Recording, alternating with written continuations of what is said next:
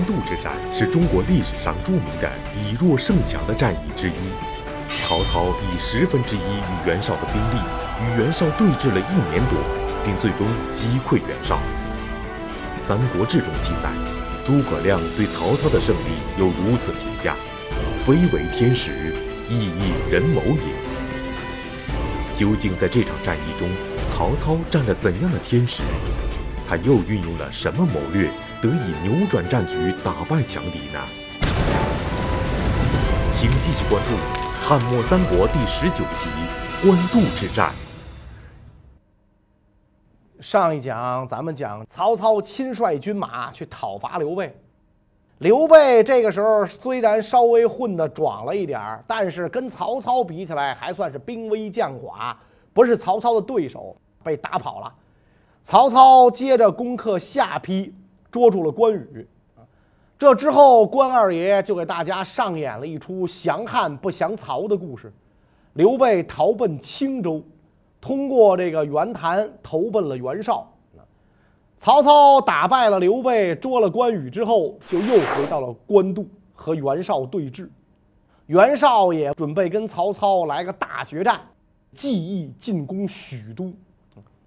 这个时候。是汉献帝建安五年，前面咱讲，曹操去徐州附近打刘备的时候啊，下面人就劝袁绍让他趁机进攻，但是袁绍因为小儿子生病，放心不下，没有抓住这个机会。现在曹操回到官渡，已经做好防御准备了，而袁绍要在这个时候进攻，显然不是一个好时机。所以，这个谋士田丰就劝说：“你看，现在曹孟德已经做好准备了，这家伙善于用兵，兵马虽少，不可轻视。不如我们现在按兵不动，跟他相斥，然后结交英雄，抓紧农耕，加强战备，再挑选精兵，专门骚扰曹操，使他疲于奔命，百姓无法安心生产。这样的话，我们不用大动干戈。”曹操就会陷入困境，不到三年，我们可以坐等胜利。结果田丰这个建议一如既往的没有被袁绍采纳。田丰反复劝谏袁绍，最后把这个刚愎自用的袁绍啊给惹毛了。袁绍认为田丰扰乱军心，你老说我打不过曹操，啥意思啊？啊你这么瞧不起我是吧？你莫非是曹贼的奸细吗？所以就给这个田丰带上刑具，关进了大牢。然后袁绍用这个公文通告各州郡，宣布曹操的罪状。当时建安七子之一的大才子陈琳就帮助袁绍起草了一个为袁绍袭豫州文，里面就把曹操骂了一个狗血喷头，顺带手连曹操祖上一并问候。相当具有这个煽动力啊！骂的曹操是暴跳如雷，怒发冲冠。光这个嘴上骂，这是不解决问题的。袁绍不但能说，而且呢，立刻付诸行动，挑选骑兵一万，步兵十万，准备讨伐曹操。来年二月，援军大举进军黎阳之后，就企图渡河，寻求与曹军主力决战。首先派大将颜良进攻白马，袁绍企图夺取黄河南岸要点，保证主力过河。前面我们讲过的这个谋士沮授又劝说颜良啊，性情急躁狭隘，虽然骁勇，但不可独当一面。你派他上阵杀敌还行，他是个将才，不是帅才。袁绍不听，坚持派颜良出马。关于镇斩颜良、借曹操白马之围的故事流传甚广。然而，关于白马之战，史籍中是如何记载的？面对袁绍的出击，曹操有何应对策略？难道真的会将希望寄托在关羽身上吗？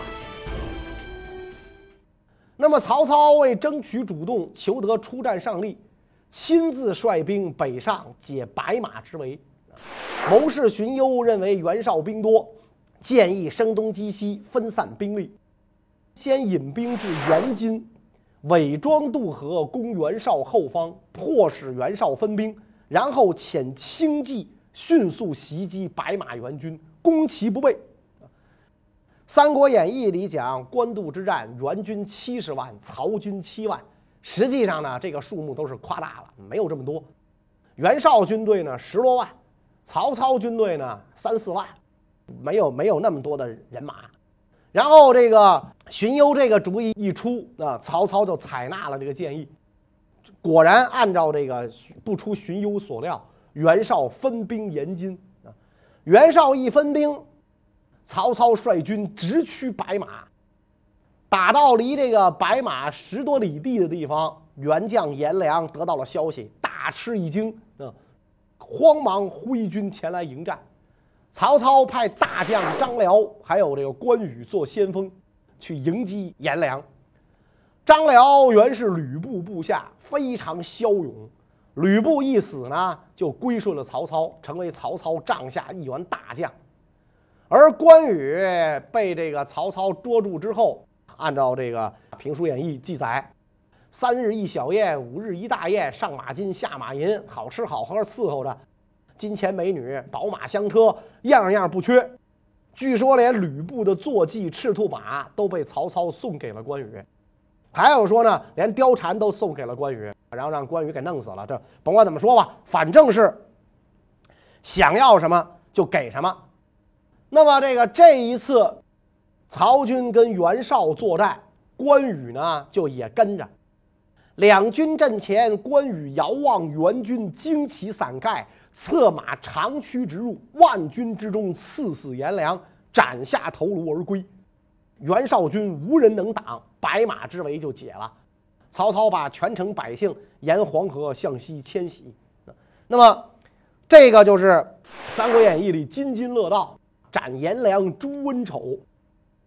但是实际上，史书记载关羽是刺颜良于马下，哪个准确呢？肯定是史书准确，因为咱讲了那个时代的战马没有马蹬，所以理论上讲是没有双手持握的长兵器的，啊，没有双手持握长兵器，所以汉军骑兵主要是使这个刀，使刀作战，那么。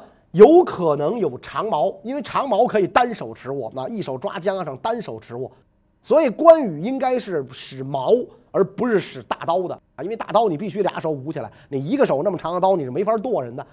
那么他单手持握长矛，刺死颜良，然后拔出佩刀斩下头颅，这个是有可能的。所以这个关羽把颜良这一杀，白马之战援军失利，援军一失利。袁绍要出动大军渡过黄河追击曹操，沮授就又劝说：“胜负之间变化无常，不能不慎重考虑。如今应当把大军留驻在延津，分出部队去官渡。如果我军告捷回来迎接大军也不晚。如果大军全部渡河南下，万一失利，大家可就没有退路了。”袁绍还是一如既往的不听。所有好主意一概不听，我就是这样，你怎么着啊？是吧？所以沮授就只好跟着大军过河。过河的时候，这个沮授就叹息：主公狂妄自大，下边的将领义勇之夫只会贪功冒进。悠悠黄河，我们能成功吗？所以我不跟你玩了，称病辞职。袁绍不批准，啥意思你？是吧？我这么英明，在我手下干你还不爽是吧？你称病辞职是吧？不批准。但是呢，心中怀恨，解除了他的兵权，把他率领的部队呢都拨归郭图指挥。袁绍大军到了延津之后，派大将文丑跟刘备继续追击曹操。当时曹军只有骑兵六百人，而援军。那五六千骑兵，还有步兵呢，在后边跟进，所以当时如果这个两军对阵，曹操说不定就完了。曹操这个时候灵机一动，命令士卒解鞍放马，故意把辎重丢弃道旁，援军果然中计，纷纷来争抢财物。在这个援军争抢财物的时候，曹操突然发起攻击，击败援军，杀了文丑。所以这个文丑按照《三国演义》里说是被关羽杀的，但实际上呢，文丑到底是谁杀的，这个就已经不可考了。有的说呢是被曹军大将徐晃斩杀，也有的说是被乱马踩死的。反正不是文关羽杀的。然后曹操带兵顺利退回到了官渡。曹操与袁绍的对决自此进入相持阶段，而在白马之战中立了功的关羽。此时则准备离开曹营。那么，《三国演义》中关羽挂印封金、千里走单骑以及过五关斩六将的事迹，都真实存在过吗？曹操又会如何对待要离去的关羽呢？曹操特别欣赏关羽的为人啊，义薄云天、忠肝义胆，很欣赏。但是呢，曹操观察关羽的心思。明白关羽没有久留之意，就这个派张辽啊去了解关羽的想法。张辽到了这儿一问关羽：“云长是吧？我家主公待你如此恩厚是吧？你看你是怎么着啊？是打算跟我们同甘共苦啊，还是找着你那个刘皇叔你就颠儿啊？你你给个话啊？”关羽说：“吾极知曹公待吾厚。”然吾受刘将军厚恩，誓以共死，不可背之。吾终不留，吾要当立孝以报曹公，乃去。我知道曹操对我特别好啊，人心都是肉长的，人非草木，孰能无情啊？但是我受刘将军厚恩，发誓跟他同生共死，我不能背弃誓言，所以啊，我不会留在这儿。但是我要立功报答完曹公之后，我才会离去。张辽就把关羽的话报给了曹操，曹操很佩服关羽的义气，所以曹操这个人也不是说那种为了这个这个成功不惜一切手段，不是那样子。关羽杀了颜良之后，曹操知道关羽要走了，因为关羽说了嘛：“我立了功报效了你，我就走。”众加赏赐，封关羽为汉寿亭侯。汉寿是个地名。亭侯是是侯爵的最低一级，所以这个很多，包括以后的王朝，有好多人作假。后来关羽成了战神之后，作假做这个寿亭侯印，那不对，不对，那汉寿亭侯不是汉朝的寿亭侯，不是那个意思。但是这个关羽封侯之后，知道了刘备的踪迹，得知刘备在袁绍军中。所以就把曹操赏赐的东西封存起来，留下一封拜别的书信，向曹操辞行。这就是所谓的封金挂印辞间曹，到这个袁绍军中啊，去投奔刘备去了。那么这个关羽一走，曹操左右将领要去追赶，曹操说：“嗨，不要追了，各为其主，让他去吧。”但是评书演义当中呢，就上演了千里走单骑，过五关斩六将。那这些故事呢，可能就都不可考了啊，有可能就是杜撰出来的啊。袁绍和曹操几次作战失利，连损颜良、文丑两员大将，但是并没有伤筋动骨。到了七月，袁绍大军进驻阳武，准备南下许都，自己建议一再被拒绝的这个沮授啊，这个时候又给袁绍出主意。这个人也是历尽苦难，痴心不改。说我军虽众，但是战斗力比不上曹军。曹军粮草短缺，军用物资储备比不上我军，因此曹操立速战，我军立持久。所以我们应该做长期打算，拖延时间。当然了，袁绍还是没有采纳他的建议。也不知道袁绍养这谋士干嘛使，可能就是为了显示出你不如我，所以你的主意我都不采纳。袁绍大军向前稍作推进，依沙丘扎营，东西数十里。曹操也把部队分开驻扎，与袁绍营垒相对，然后出兵跟袁绍交战，没有取胜，退回营垒，坚守不出。袁绍在军中制造高楼，堆起土山，居高临下向曹营射箭。曹军在营中行走，都用盾牌遮挡飞箭，形势紧紧张。所以曹军有能工巧匠，制造霹雳车，就是抛石机，发射石块，把这个袁绍的高楼啊全部击毁。所以今天那个中国象棋里边炮都是石字旁嘛，啊，有一个是一方是石字旁，最早的炮就指的这个抛石机，砸石往上扔石块了。所以袁绍的这个高楼被击毁了。那袁绍一想，不能动于九天之上，就动于九地之下，挖地道进攻。曹军一看援军挖地道，就在围着这个这个这个营垒啊，挖了一道长长的壕沟，把这个营垒跟跟外界隔开。所以你这地道一挖，挖通了啊，吧嗒就掉到这个壕沟里边来了。但是呢，虽然袁绍从天上从地下都攻不进曹营，但时间一长，曹军兵少粮尽，士卒疲惫不堪。百姓更是无法交纳沉重的赋税，纷纷背叛曹操，归附了袁绍。曹操此时虽然内外交困，但与袁绍不同，曹操善于接纳良策。在这危急关头，曹操听取手下谋士之言，终于度过危机，并夺取了战争的主动权。那么，战争形势究竟是如何逆转的？又是怎样的谏言改变了战局呢？在袁绍这个空地立体作战之下，曹操大为忧虑，就给留守许都的荀彧写信，说自己准备退回许都防御，引诱援军深入，让他陷入人民战争的汪洋大海之中，到咱这地盘上来。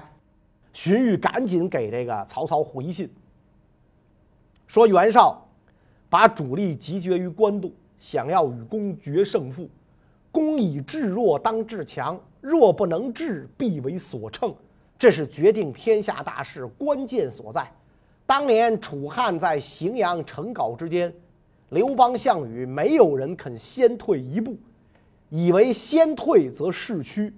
现在公以一当十，扼守要冲，而袁绍不能前进，已经半年了，情势已然明朗，绝无回旋余地。不久。事情就会起变化，这正是出奇制胜时机，千万不可坐失。现在的这个情况，一点不能退缩，一退缩气势就没了啊！俩人比，瞪着眼睛，你瞪着我，我瞪着你，看谁先眨眼。咱不能先眨眼。所以这个曹操接到荀彧来信，深以为然，坚守营垒，跟袁绍对峙。转眼间就到了冬天了。袁绍从这个老家运来了大批粮草，由大将淳于琼率领一万多人护送，停留在乌巢。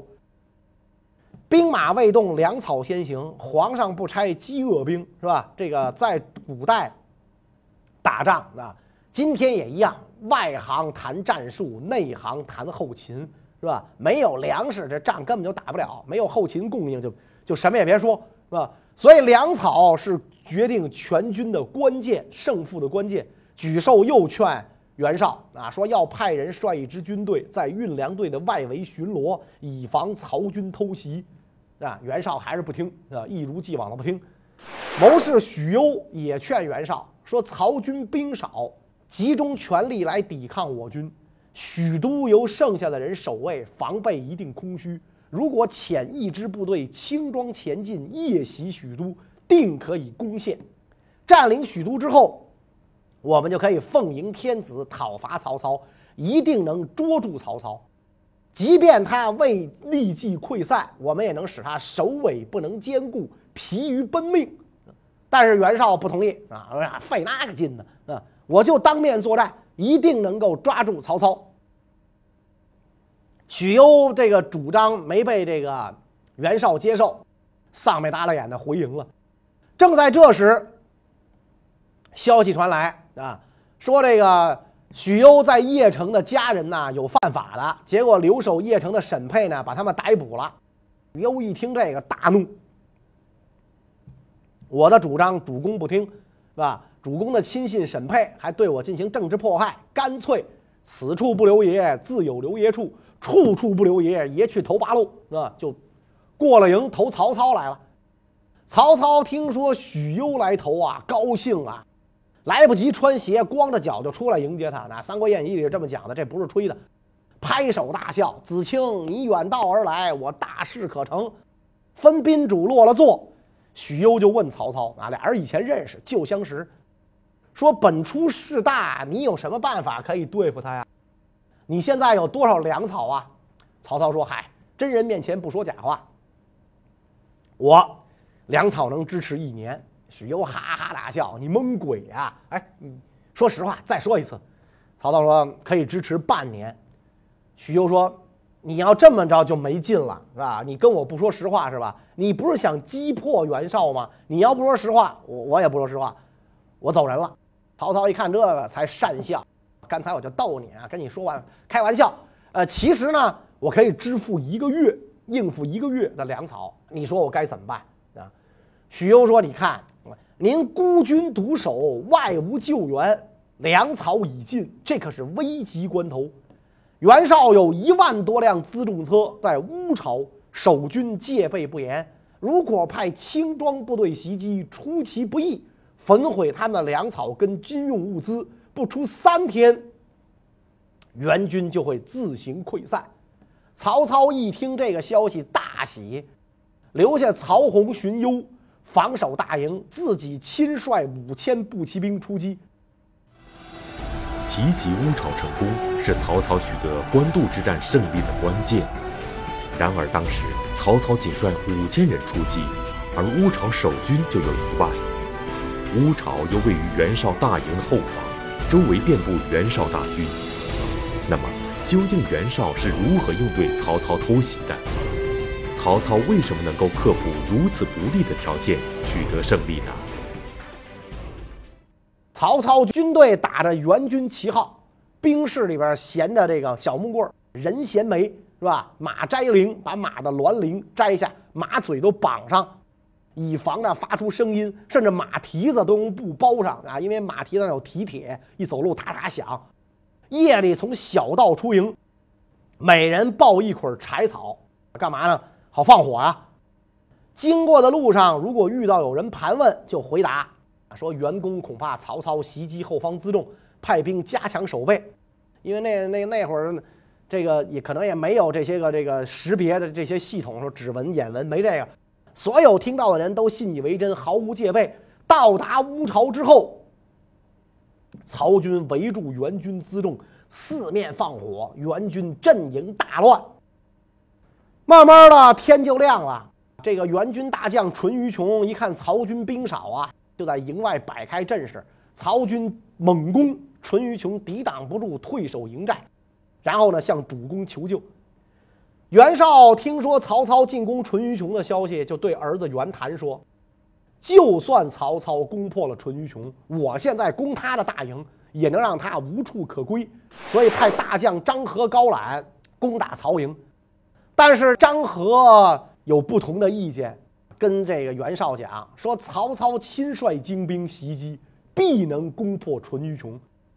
如果淳于琼败了，辎重被毁，那么大势已去。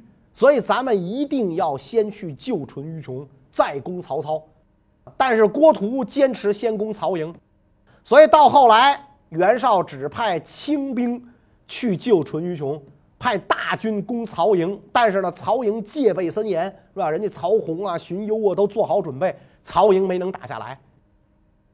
袁绍增援淳于琼的这个骑兵到达乌巢之后，曹操左右就有人跟曹操讲说：“敌人骑兵渐渐靠近，咱们应该分兵抵抗。”曹操怒喝说：“等敌人到了背后再来报告。”所以曹军士兵一看前后被夹击，那有死无生。奋勇作战，大破援军，斩杀淳于琼，烧毁了援军的全部粮草啊！把一千多名被俘的援军士兵鼻子都割了，抓获的牛马嘴唇、舌头也都割了，拿给袁绍看，拿给援军看。援军将士看到，卧曹军如此残暴，大为恐惧。郭图因为自己计策失败，心中羞愧。怕主公问责，那要不说这个人很坏呢，就到袁绍那儿诬告张合，说张合听说我军失利啊，他幸灾乐祸，是吧？因为他本来就不愿意打，然后咱们让他打的，他一看咱们失败了，特高兴。而张合这个时候还在攻打曹操，听说郭图在主公面前给自个儿上眼药，又恨又怕，一不做二不休，烧掉攻城器械，到曹营请降。所以这么一来，袁绍的粮草全部被曹操焚化，攻打曹操的部队也投降了。那这一下，袁军惊恐万分，全面崩溃。袁绍、袁谭父子俩骑着快马，率八百勇士渡过黄河逃跑。曹军追赶不及，但缴获了袁绍的全部辎重、图书、珍宝。袁军残部投降，全部被曹操下令活埋。那所所以这个这个这打天下一将功成万骨枯，就在这儿全部活埋。据说先后被杀掉的有七万多人啊，因为曹操兵少，看不住这么多俘虏，哪怕这帮俘虏呢，到时候。在战俘营里暴动，所以怎么办呢？一不做二不休，全埋了。沮授来不及跟上袁绍渡河逃走，就被曹军抓住了。所以他大喊说：“我不投降啊！我只是被擒。”曹操跟他原来也认得，亲自来迎接他。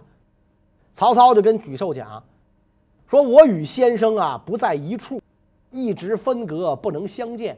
想不到今天你会被我捉住。”沮授长叹一声说：“原本出失策，自取失败。我的才智能力啊，无法实施，我应该被擒。”曹操说：“嗨，袁绍缺乏头脑，不能采用你的计策。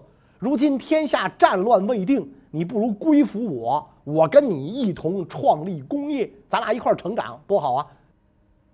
沮授一声长叹说：“我叔叔和弟弟的性命都控制在袁绍手中，如果蒙您看重。”您赶紧杀了我，这是我的福气。曹操听完之后叹息良久，说：“我如果早点得到你，天下大事也就不值得我担忧了。我不杀你，赦免了沮授，这个给予他优厚的待遇。但是沮授因为叔叔弟弟在援营嘛，所以策划逃归，曹操这才把他杀死。官渡之战结束之结束之后。”因为这个袁绍的图书档案啊，也全部被曹操缴获了。曹操一收缴袁绍的往来书信，看到许都许多官员和自己军中将领，当时跟袁绍暗通款曲，给他写了给袁绍写信。这些人非常担心，哇，曹操这要一反攻倒算，我们还有活路吗？但是曹操当众把这些信全部烧毁啊，既往不咎。当袁本初强盛之时。孤尚不能自保，何况众人呢？所以袁绍领着八百残兵退回河北，袁军残部知道主公还在，又渐渐聚拢起来。慢慢的，冀州的这些州县啊，就也都又都被袁绍平定了。官渡之战是中国历史上著名的以少胜多的战役，这不仅仅是一场战斗的胜利。更对整个国家的形势发生了极大的影响。那么在这之后，在名义上的东汉国家内，又会上演什么样的故事呢？下一个再讲。谢谢大家。